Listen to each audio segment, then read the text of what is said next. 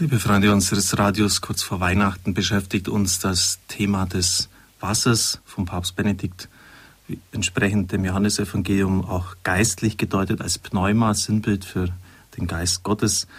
Und wir entnehmen diese Meditation dem Jesusbuch vom Papst Benedikt. Er hat Stellung genommen, eine Auslegung vorgenommen zu der Geschichte von der Frau am Jakobsbrunnen und stellt nun einen ähnlichen Vergleich dann zum Brot an, Wasser und Brot, wo es ja dann auch über die rein biologische Sphäre hinausgeht. Brot als Nahrungsmittel, Wasser auch, ja, um sich am Leben zu erhalten. Diese Spannung des Menschseins, was um das natürliche Leben des Menschen geht, aber dann im Johannesevangelium erhöht auch um das übernatürliche geistliche Leben, pneumatische Leben, begegnen wir auch im Brotkapitel des Johannesevangeliums, also das sechste Kapitel. Mose hat das Manna geschenkt, Brot vom Himmel gegeben, aber es war eben doch irdisches Brot.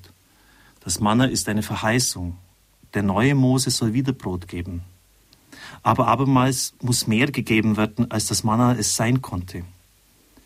Wieder zeigt sich der Ausgriff des Menschen in uns Unendliche hinein, auf ein anderes Brot hin, das wirklich vom Himmel kommt.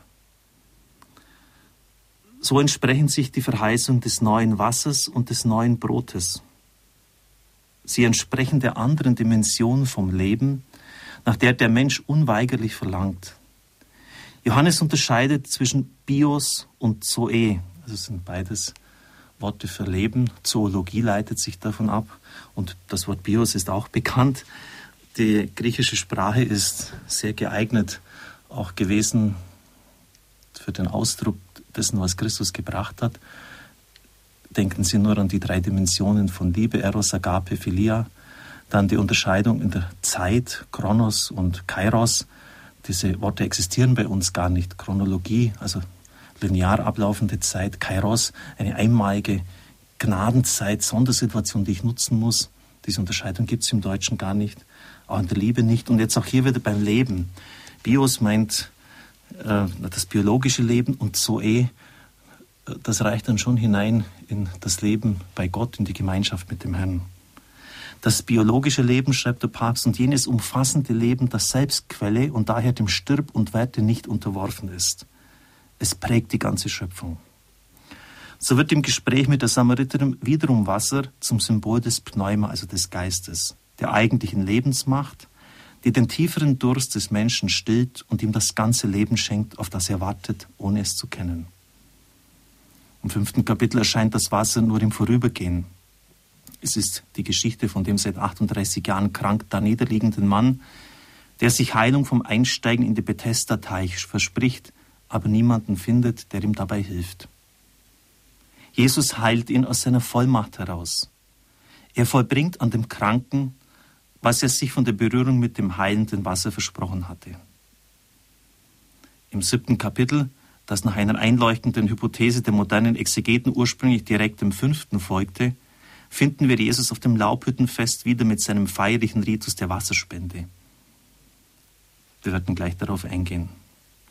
Dann begegnet uns die Symbolik des Wassers erneut im neunten Kapitel. Jesus heilt einen Blindgeborenen. Zum Vorgang der Heilung gehörte es, dass der Leidende sich dem Auftrag Jesu gemäß im Teich Shiloach waschen muss. So erlangt es sein Augenlicht. Shiloach heißt übersetzt der Gesandte. Aber dies ist mehr als nur eine philologische Anmerkung, dass er nämlich die Übersetzung aus dem Hebräischen hinzufügt. Es wird uns der eigentliche Grund des Wunders nämlich genannt. Denn der Gesandte ist Jesus. Letzten Endes ist es Jesus durch den und indem er sich reinigen lässt, um sehend zu werden. Das ganze Kapitel erweist sich als Auslegung der Taufe, die uns sehend macht. Christus ist der Spender des Lichtes, der uns durch die Vermittlung des Sakramentes die Augen auftut.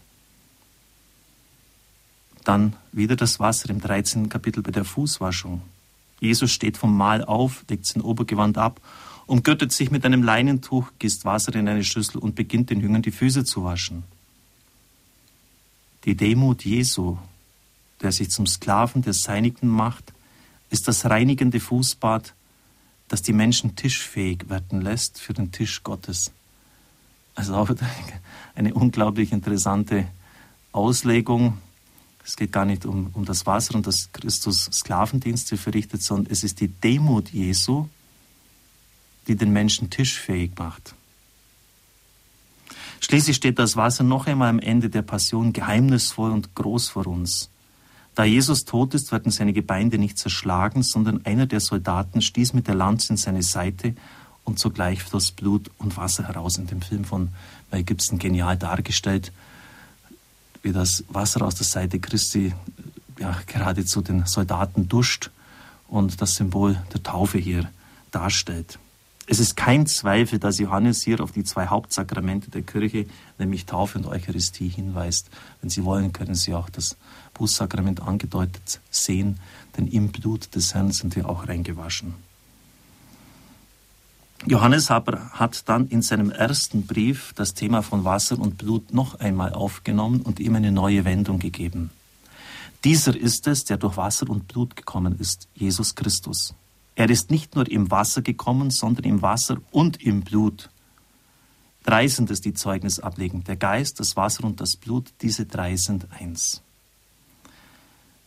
Hier ist ganz offenkundig, schreibt Papst Benedikt, eine polemische Wendung gegenüber einem Christentum gegeben, das zwar die Taufe Jesu als Heilsereignis anerkennt, nicht aber seinen Tod am Kreuz, weil er immer wieder das Blut betont. Christus ist durch das Wasser gekommen, also die Taufe am Jordan, aber auch durch die Bluttaufe am Kreuz. Und er legt Wert auf dieses Und. Nicht nur durch Wasser, auch durch Blut ist er gekommen. Es handelt sich hier um ein Christentum, das sozusagen nur das Wort, aber nicht Fleisch und Blut will. Der Leib Jesus, sein Tod spielen letztlich keine Rolle. So bleibt nur Wasser übrig vom Christentum. Das Wort ohne die Leiblichkeit Jesu verliert seine Kraft. Christentum wird bloße Lehre, bloßer Moralismus und Sache des Intellekts, aber Fleisch und Blut fehlen ihm. Der erlösende Charakter von Jesu Blut wird nicht mehr angenommen. Es stört die intellektuelle Harmonie. Wer könnte da nicht Bedrohungen unseres gegenwärtigen Christentums erkennen? Wasser und Blut gehören zusammen, Inkarnation und Kreuz, Taufe, Wort und Sakrament sind untrennbar voneinander. Und das Pneuma, also der Geist, muss dazukommen zu dieser Dreiheit des Zeugnisses. Schnackenburg, Papst Benedikt nennt ihn an anderer Stelle in diesem Buch den bedeutendsten katholischen Exegeten der zweiten Hälfte des letzten Jahrhunderts, macht mit Recht darauf aufmerksam, dass dabei das Zeugnis des Geistes in der Kirche und durch die Kirche gemeint ist. Eine Anmerkung hierzu. Ich hatte einmal mit einem Theologen zu tun, den ein unglaublich harter Schicksalsschlag getroffen hat und der überhaupt nicht damit fertig geworden ist, überhaupt nicht. Und im Gespräch stellte es sich dann heraus, dass er sich eine Theologie zurechtgelegt hat, er die eigentlich nur in Ostern angesiedelt ist, nur auf das Wasser der Taufe gegründet ist, aber die Kreuzestheologie völlig ausgeklammert hat und mit der Kreuzestheologie natürlich auch das konkret Leibhafte, das Leid überhaupt. Vielleicht sollten wir jetzt auch äh, den Apostel Paulus noch heranziehen, der immer wieder in seinen Briefen sagt, wer das Kreuz entleert, wer am Kreuz vorbeidenkt, wer ein Gedankengebäude ohne Kreuz konstruiert, baut aus Sand, entleert das Christentum. Und damit gehört natürlich unglaublich viel dazu, auch der Gedanke der Stellvertretung, Sühne. Und es ist unglaublich aktuell, was Johannes hier in diesem Brief schreibt dass auch in unserer Zeit, in unserer Kirche immer wieder Theologien, Gedankengebäude errichtet werden, die am Kreuz vorbeigehen. Und wo man sich letztlich eine sehr bequeme Theologie zurechtmacht. Christus hat den Preis schon bezahlt, wir sind erlöst, kommt nicht mehr auf uns an, brauchen nur noch die Hände aufhalten, empfangen. Das ist nicht biblisch. Nachfolge heißt auch, in die Stellvertretung Christi am Kreuz einzutreten. Nachfolge heißt auch am eigenen Leib jetzt auch das Kreuz zu tragen. Vielleicht sogar wie der Apostel Paulus die Stigmata zu empfinden, jetzt natürlich nicht in dem Sinne wie Padre Pio oder andere auserwählte Heilige, aber auch die Zeichen Christi, die Zeichen seines Leidens, egal in welcher Form. In geistiger Hinsicht die Dornenkrone, die Geißelung oder was auch immer, in geistlicher Hinsicht zu tragen. Und wehe, wenn wir uns eine Theologie zurechtzimmern, die meint, dass Christus nur durch das Wasser, aber nicht auch durch das Blut gekommen ist. Achten wir sehr darauf. Das ist sehr gefährlich. Ich darf Ihnen den Segen spenden. Es segne, heile und behüte Sie, der mächtige Gott, der Vater und der Sohn und der Heilige Geist. Amen. Ich wünsche Ihnen einen gesegneten Tag.